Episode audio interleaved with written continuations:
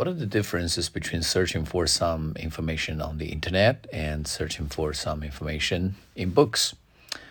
I think the most striking difference is that if you search for something on the internet, you know, everything comes to you very quickly and the information is also more up to date. Whereas if you just search for something in books, uh, first of all, it's going to take you long hours uh, you probably you know have to spend a couple of days in a library going through books which were probably published a decade or two decades ago. And at the end of the day you will find a piece of information that is no longer valid and that is totally not worth it.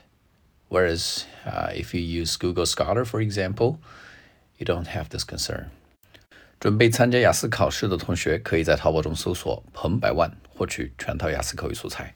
淘宝搜索“彭百万”。